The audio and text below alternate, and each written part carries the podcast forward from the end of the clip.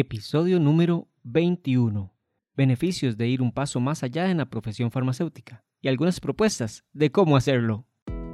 Esto es Experiencia en Farmacia, la brújula que te llevará hacia el crecimiento profesional. En la experiencia de los farmacéuticos que ya han recorrido el camino, encontrarás herramientas que podrás aplicar en tu diario desempeño laboral. Este podcast está dirigido a los farmacéuticos que recién se incorporan al mercado laboral, a los estudiantes de farmacia y a todo aquel farmacéutico que quiera conocer la experiencia de otros farmacéuticos. En este proyecto trabajamos el doctor Marcelo Rapso en el diseño de página web y el doctor Jairo Cibaja en la conducción del podcast. Acompáñanos en cada episodio y sé parte de nuestra familia. ¿Sabe qué? Usted solo está aquí para agarrar esa receta, leerla y darme lo que el médico puso que me diera. Usted no tiene que cuestionar nada de lo que el médico escribe. Solo deme mis productos y ya. Eso fue lo que le gritó hace unos meses atrás una paciente que estaba molesta con la farmacéutica que le estaba atendiendo en una farmacia pública, ya que ella necesitaba retirar el medicamento que ya estaba restringido por cierta normativa. Esa es parte de la percepción que tienen las personas hacia los farmacéuticos. Por eso, ir un paso más allá siempre va a traer muchos, muchos beneficios.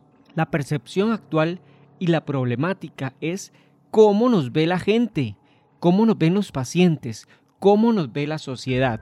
Y muchos pacientes en algunas publicaciones solo creen que los médicos y los centros hospitalarios son los que pueden dar información sobre salud, que las farmacias son solo lugares donde se retiran medicamentos, no los ven como servicios de salud. Ven a los profesionales en farmacia como sobreformados e infrautilizados.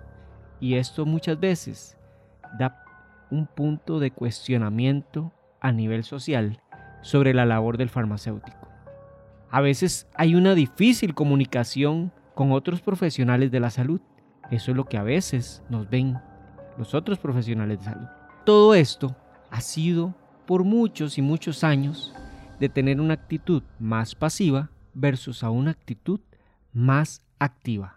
Las nuevas generaciones de farmacéuticos, que estoy muy esperanzado en ello, aquellos que aún estamos aquí a nivel presente ejerciendo la profesión, tenemos mucho por hacer, pasar de la pasividad a la proactividad y a la actividad, para limpiar el nombre de nuestra profesión. Incluso se habla de que los robots podrían de forma más eficiente hacer muchas de las labores que podría ser un farmacéutico. Si todo lo hacemos sin agregar valor al paciente, sin preocuparnos por obtener el máximo beneficio de la salud de los pacientes, solo en forma mecánica, fácilmente podríamos ser sustituidos por robots. Tenemos un llamado, ir un paso más allá en nuestra práctica farmacéutica.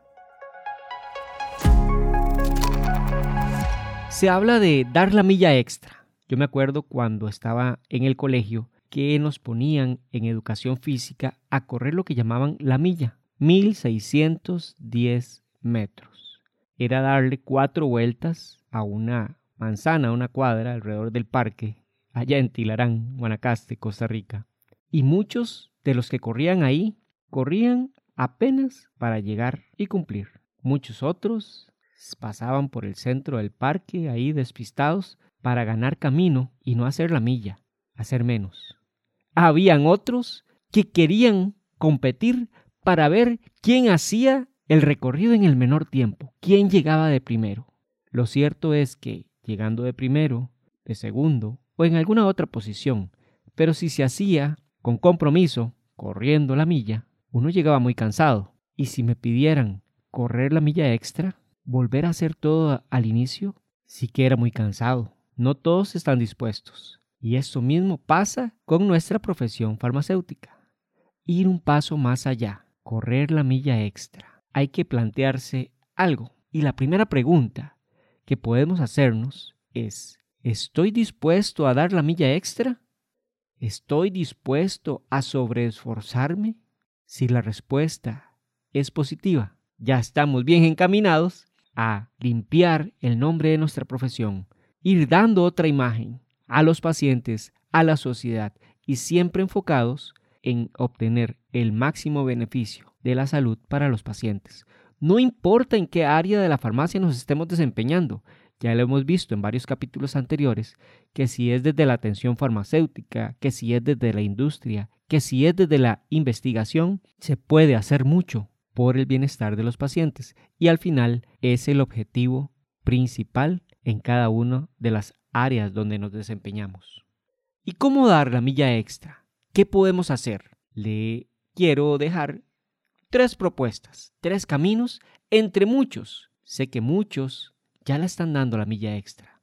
Y otros dirían, ¿y qué puedo hacer yo? Les hago tres propuestas. Por un lado, la Organización Mundial de la Salud nos invita a ser farmacéuticos siete estrellas, donde esas estrellas nos califican como ser un estudiante permanente, un líder, un comunicador, un profesor, gestor, cuidador y tomador de decisiones.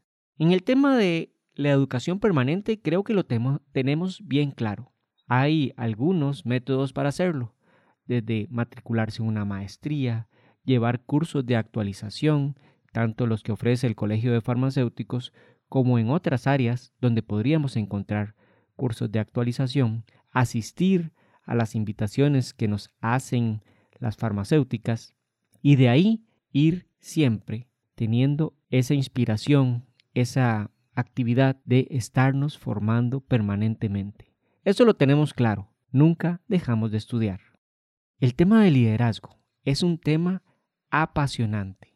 El ser un buen líder nos permite ser mejores compañeros de trabajo, mejores jefes, porque si bien es cierto, siempre vamos a estar en una posición de liderazgo, tanto si estamos en una farmacia de comunidad, generalmente el farmacéutico es el puesto más alto, por lo menos en la parte técnica. Vamos a tener personas a cargo, en la farmacia pública también, ya nos lo contaba la doctora Esther en la farmacia industrial en este capítulo, como ella también tiene que relacionarse con muchas personas y liderar. Yo les comparto un podcast que me ha gustado mucho, se llama El podcast de liderazgo de John Maxwell por Juan Beriken. Esto en Spotify o en las plataformas en las que usted pueda escuchar podcasts. Es una buena guía para ir de una forma entretenida aprendiendo sobre liderazgo. La organización de John Maxwell da capacitaciones para aprender y practicar el liderazgo. O yo les propongo también la lectura de un libro muy inspirador y que nos va dando pasos para convertirnos en mejores líderes, que al final es construir mejores equipos de trabajo y mejor calidad en las personas. Desarrolle el líder que está en usted de este autor, John Maxwell. Meterse en el mundo del liderazgo es apasionante y solo nos va a dejar cosas positivas, porque siempre vamos o a ser líderes o a formar parte de un equipo donde podemos apoyar a otros líderes. Ser un comunicador, el desarrollar las habilidades para la comunicación es fundamental. Hay muchas maneras de hacerlo, leyendo sobre comunicación, pero una forma muy muy práctica es asistir a clubes de oratoria. En muchos países existe, en Costa Rica existe también, hay un club de oratoria internacional que se llama Toastmaster. Ahí, cada semana o cada 15 días, de acuerdo a las reuniones de estos clubes, se aprende muchísimo sobre la escucha activa, sobre cómo comunicarse de forma efectiva, es apasionante. Es como estar en un gimnasio, pero de comunicación. Les recomiendo mucho ese club de oratoria. Un libro que también nos enseña mucho sobre cómo escuchar, cómo relacionarnos mejor en la parte comunicativa con las personas es de un autor, Dal Carnegie, Cómo ganar amigos e influir sobre las personas. El título resulta un poco incómodo para aceptar comprarlo o leerlo, pero es una lectura súper apasionante. Ser profesor. Podemos ser profesores tanto desde la unidad académica si nos invitan a dar una clase, pero también somos profesores de nuestros compañeros de trabajo, los técnicos o dependientes, que sin lugar a dudas están deseosos de aprender sobre la teoría de las cosas. Ser un buen profesor, llevar la comunicación efectiva es de gran importancia. Así que inclusive, como nos decía en uno de los capítulos la profesora de la Universidad de Costa Rica, la doctora Mónica Hidalgo, es muy importante aprender sobre técnicas de didáctica y hacer que nuestro mensaje llegue de la forma mucho más clara y efectiva a quien está escuchando. Ser un gestor el tema de la gestión tiene que ver con gestionar de forma correcta muchas cosas que están a nuestra responsabilidad o en nuestras manos. Gestión de personas, gestión de recursos económicos, gestión del cuidado de los medicamentos, formarse sobre administración, cursos sobre gestión e incluso les comparto un libro sobre la gestión que se llama Todo lo que debes saber sobre la gestión de la farmacia. Múltiples autores escriben este libro y es del editor y director Juan Carlos Sierra. Yo lo encontré en la aplicación de libros en el celular. Pueden buscar la aplicación libros o también si existe en Amazon. Un buen libro para ir aprendiendo sobre gestión de todo lo que tenga que ver con el manejo de la farmacia. Al fin y al cabo, todos estamos relacionados con esto. Ser un cuidador y es que el tema del cuidado siempre está ahí latente. Vamos a cuidar la salud de las personas, vamos a cuidar los medicamentos, que estén bien almacenados, vamos a cuidarlos desde el momento en que se están fabricando, desde que manejamos esos equipos. Ser cuidadores siempre es un gran llamado de ir dando pasos para ser un mejor farmacéutico y limpiar nuestra imagen. Ser tomador de decisiones pues con todas estas herramientas vamos a tener mucho más capacidad de tomar mejores decisiones. Siempre hay cursos, hay libros, hay podcasts que nos hablan de cómo tomar mejores decisiones. Investigar sobre eso nos va a hacer impactar a nuestros equipos de trabajo de forma mucho más positiva y por lo tanto tener más repercusión de buenos resultados. Eso es una de las vías de cómo ir un paso más allá. Y si me apasiona alguna de esas estrellas, puedo ir formándome una a la vez, poco a poco. Y el resultado sin duda será que voy a ser un mejor farmacéutico, que va a dar un paso más allá, que va a dar la milla extra, porque con solo formarse en estas áreas, vamos a hacerlo mejor de lo que ya lo hacemos.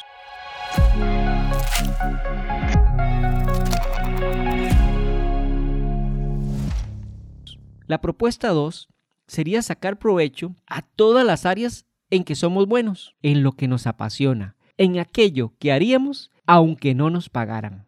Yo una vez le preguntaba en una charla a estudiantes que me contaran sobre lo que les apasiona. Muchos decían atender a pacientes, muchos decían practicar el liderazgo, las relaciones, otros me decían la música, otros no sé, no sé lo que me apasiona.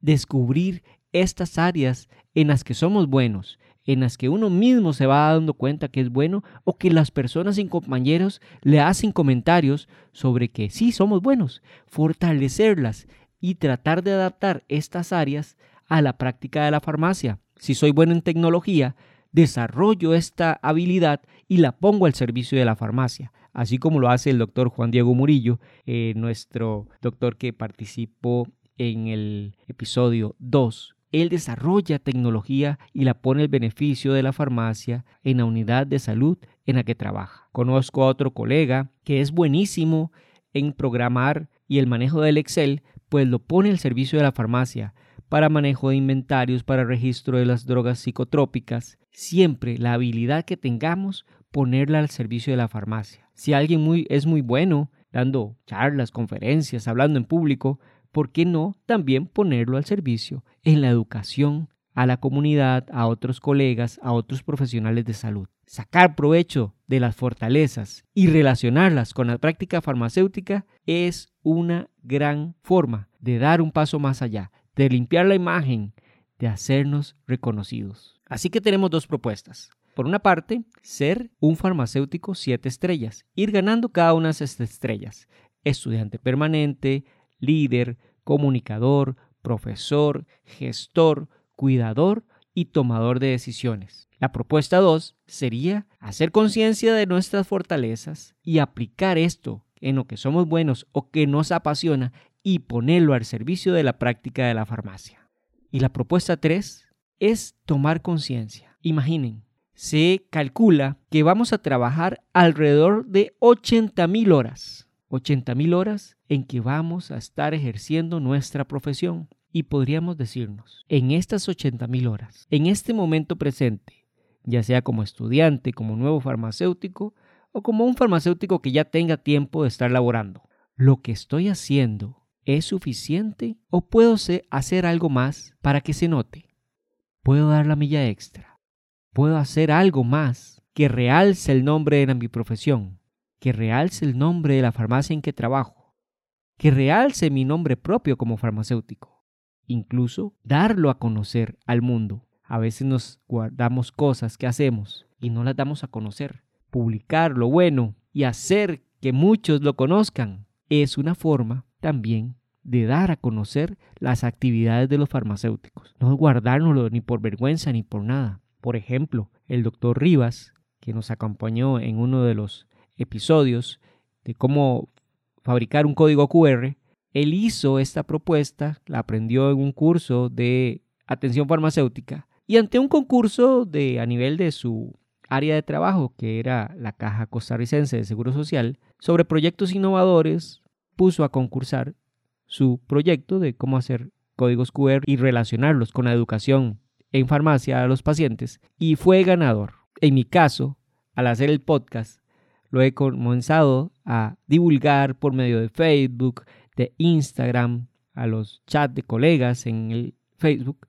Y este podcast, le agradezco mucho eso, al Colegio de Farmacéuticos de Costa Rica, le dio un reconocimiento como un proyecto innovador.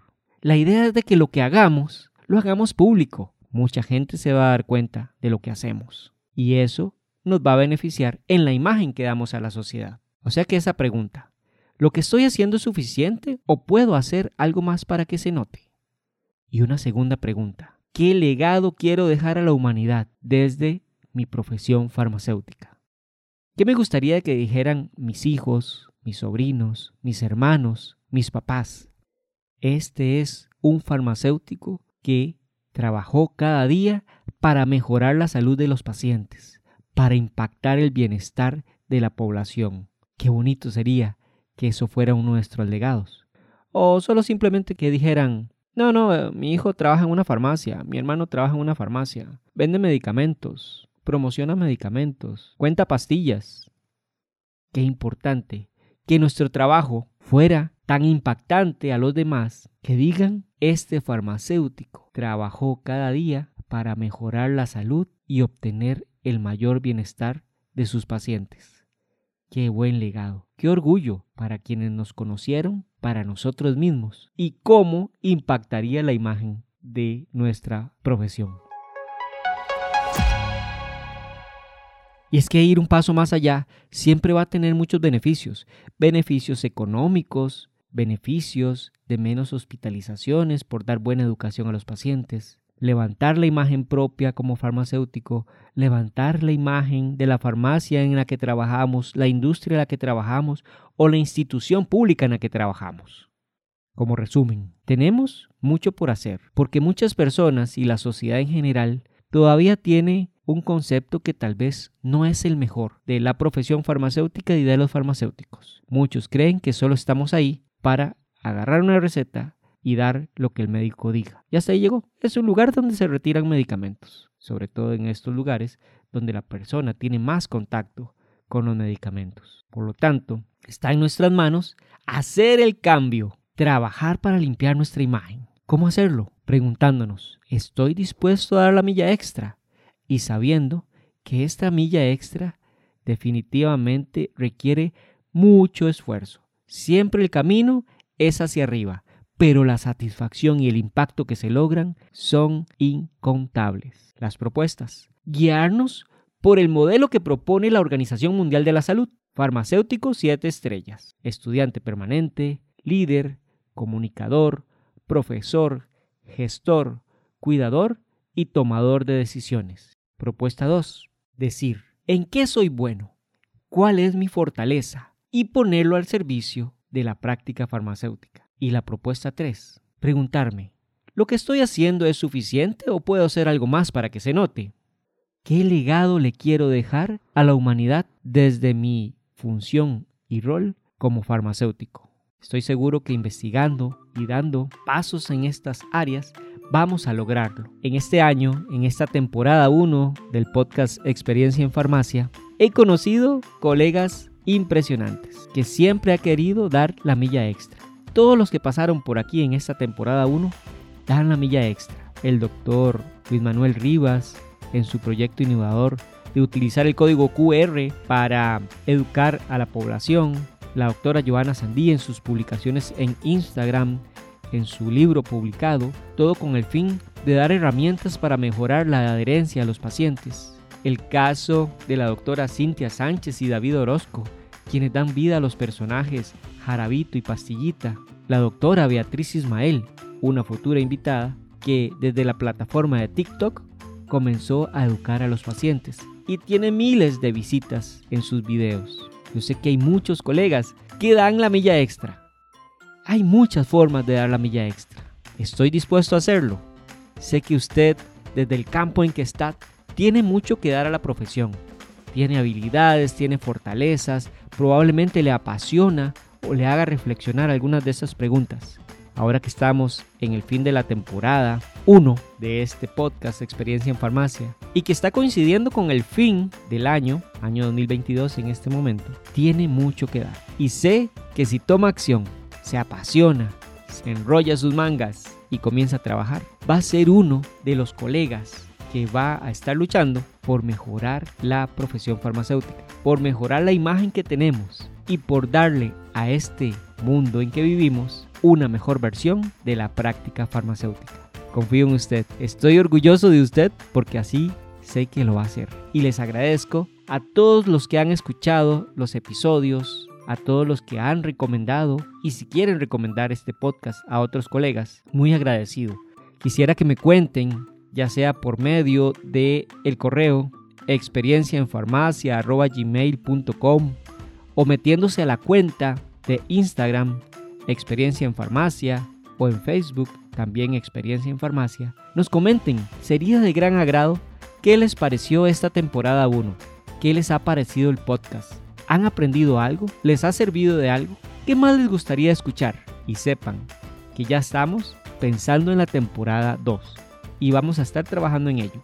Me encantaría que nos sigan acompañando, que formamos una familia donde todos crezcamos, donde todos podamos aportar un poco de nuestras experiencias y hacer de nuestra profesión farmacéutica mucho mejor cada día. Les deseo muy feliz Navidad 2022, un gran año por venir y que esa chispa y ese trabajo de ustedes como farmacéuticos sea para dejar a nuestra profesión mejor posicionada desde el momento en que entramos en ella hasta el momento en que salgamos de ella. Es posible, lo hacemos entre todos. Hasta aquí lo que teníamos para el día de hoy. Esperamos que la información compartida te sea de mucha utilidad. Recuerda que nos puedes encontrar en Facebook y en Instagram como Experiencia en Farmacia también en nuestra página www.experienciaenfarmacia.com. Si quieres dejarnos un mensaje, participar en el podcast o sugerir algún tema, nos puedes enviar tu comentario al correo experienciaenfarmacia.gmail.com. Gracias por escucharnos. Te esperamos en el próximo episodio.